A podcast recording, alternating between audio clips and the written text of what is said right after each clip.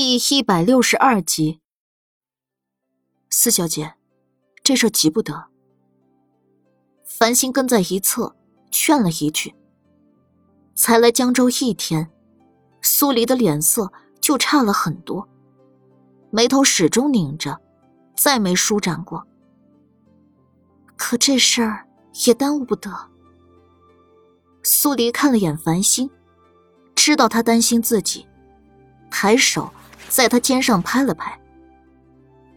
放心吧，我对自己的身体有分寸的，毕竟肚子里还有一个小的。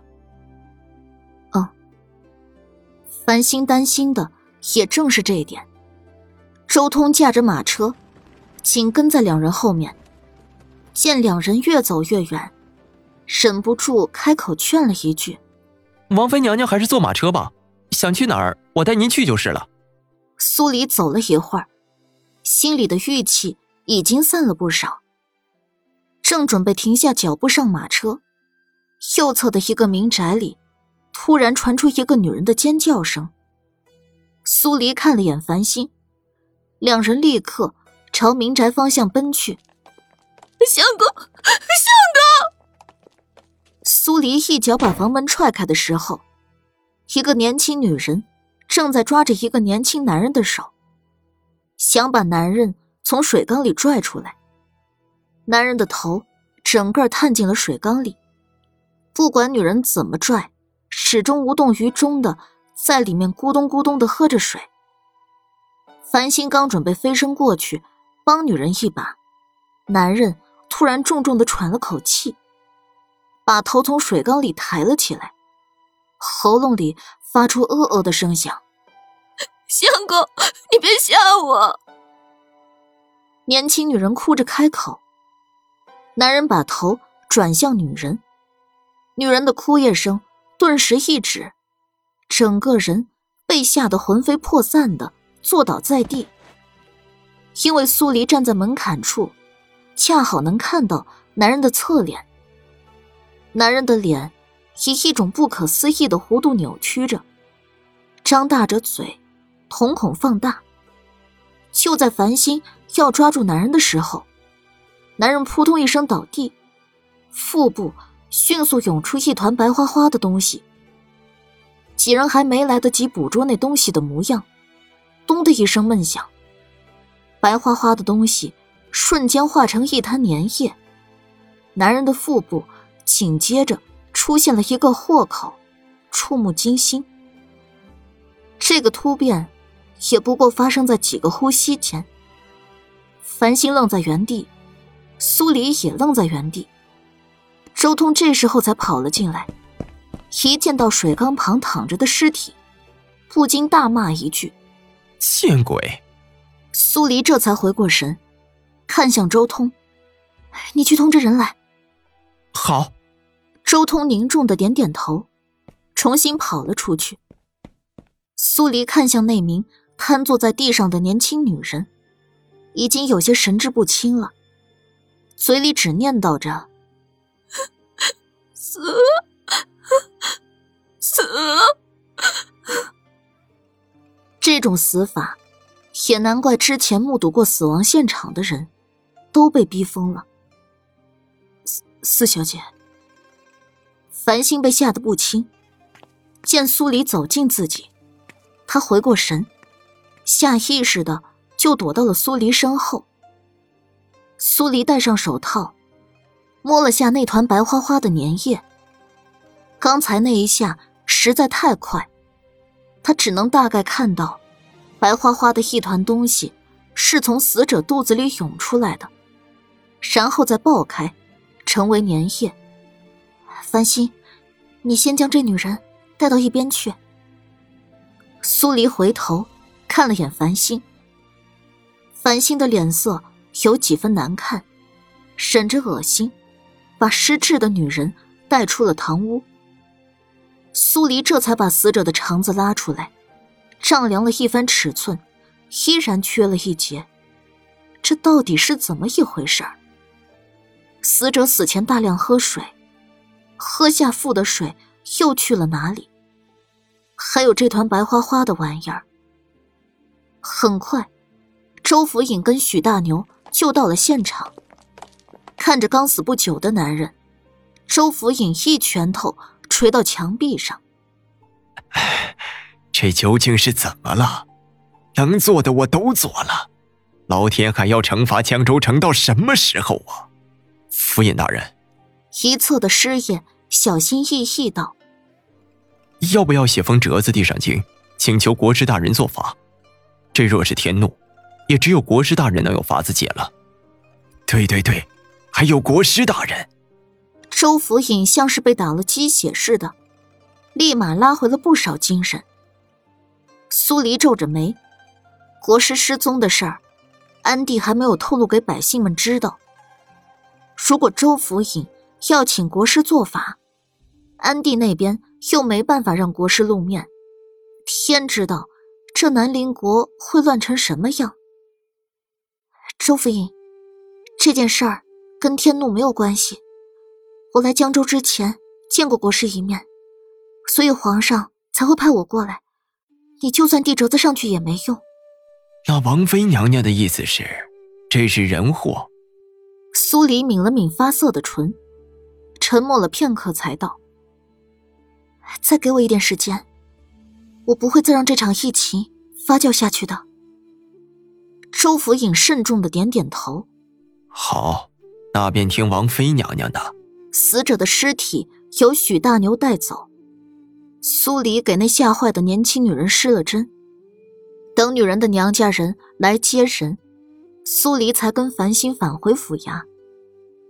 又是一天过去，除了目睹一人死亡外，再没有其他收获。吃完晚饭，两人回房休息。繁星，当时你离死者是最近的，那团白花花的东西。是不是活物？苏黎不敢确定的朝繁星问道。繁星正在擦他的剑，听到苏黎的问话后，动作一僵，小脸跟着一白，似乎一想到那个画面，身体就会产生不适。见他这样，苏黎连忙道：“算了，不用你再去回想细节，我自己琢磨琢磨。”繁星忍着不适，摇摇头。虽然我离得近，可事发的太突然，我也不能确定那团东西在自爆前是不是活物。啊，先休息，明日再说。繁星擦好剑，熄了烛火，合衣躺到床上。苏黎今天睡眠浅，躺在床上怎么也睡不着。他一遍遍回想着案发现场的情形，可不管怎么逼自己再多想起点细节，也还是无法确定自己看到的是不是活物。能肯定的是，那团东西是从死者肚子里涌出来的，融化了豁口处的衣料以及肌肉组织，甚至于也融化了那一节消失的肠子。这么说，苏黎浑身一紧，那团东西难道存在于肠道里？所以死者临死前喝下的水，最终都被那团东西吸收了。这个猜想很无理，很大胆。纵使他来自二十一世纪，也没办法硬着头皮告诉自己，这个猜想可以成立。迷迷糊糊的想着，又睡了过去。第二天一睁眼，繁星不在屋子里，外面有些嘈杂，似乎有不少人在说话。苏黎穿好衣服走出去，恰好见到风尘仆仆赶来的苏年宇。四妹，将你吵醒了。苏年宇迎过来，你的气色不是太好，是不是累着了？我没事，你们一路辛苦。你先带几个御医去房里休息一下，具体的事情等你们休息好了，我再详细告诉你们。苏年宇刚想推辞说不用，几个老御医就连忙点头，有人引着进了周府尹安排的房间休息。苏年宇没休息，一直跟着苏黎。带来的禁卫军，留了一部分在府衙，另一部分则分派了下去，跟江州城的将士一起值守。几人刚准备去义庄，周通匆匆跑了进来。王妃娘娘，昨日由您把过脉的二麻子死了。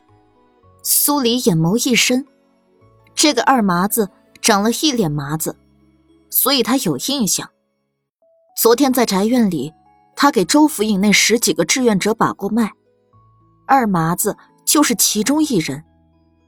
他死了，可他的脉象明明就是个健康的人呐，就连头疼、发热一类的症状都没有，怎么就死了？这回有大夫看见了他死时的情况，跟昨天的小娘子一样，傻了。苏黎憋着口气，走过去看看。去那间宅院的路上，苏黎大概把疫情的情况介绍了一遍。当苏年宇听完死者的死亡过程后，整个人足足愣了有一分多钟才醒神。四妹确定这不是以讹传讹的传言？我亲眼所见。是真的。苏黎叹了口气，不知道自己还能说点什么。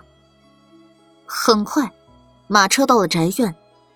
当苏年宇亲眼看到死者的死相后，他才确定，刚才苏黎跟他说的真的不是玩笑话。当下，他捂着嘴跑开，吐得稀里糊涂。苏黎同情的看了他一眼，递了手帕给他。也难怪他会吐，平时他在禁卫军里何曾接触过命案？这次一上来就是这么高段位的，他没晕过去，已经算不错了。苏黎看了眼尸体，又去给大夫施了安神针。在许大牛过来的时候，他一眨不眨的盯着尸体看。死者死的突然，死前又没有任何征兆。究竟要怎么样才能把死因查清楚？除非，眼下似乎也只能这样做了。他在心底过了一遍自己想的办法，确定没什么问题后，这才把吐得浑身发虚的苏年宇叫了过来。我们先回府衙，现在最要紧的事儿是找出疫情的源头。好。苏年宇点点头。跟着苏黎一起回了马车。一行人回到府衙后，苏黎让繁星把周府尹叫了过来。几人坐在大堂里，气氛凝重而紧张。苏黎朝周府尹问道：“江州城里有多少百姓？”记录在册的有一万六千多人，还有些被困在城里不能出去的外乡人，未曾算过。周府尹回道。江州城内可有空置的大房子？不要一间一间隔开的。周福尹想了想，他还没出声，一侧的师爷倒是开口了：“府尹大人，那戏楼如今空着，里面空间很大。”对对对，周福尹这才想了起来：城中有一家戏楼，班主带着班子出去了，至今未归。戏楼里面的空间倒是很大。少说也能容纳上千人。好，上千人，大概也够了。苏黎点点头，继续道：“还得劳烦周府尹贴张告示，我要征集一千人在西楼内入住，由我每日在那守着。一旦有人发现异动，我便能第一时间发现。也只有这样，我才能找出疫情的源头在哪儿。这个法子。”跟周府尹之前安排的相差不多，只是人数增加了近百倍。他赞同的点点头。好，本官这就安排下去。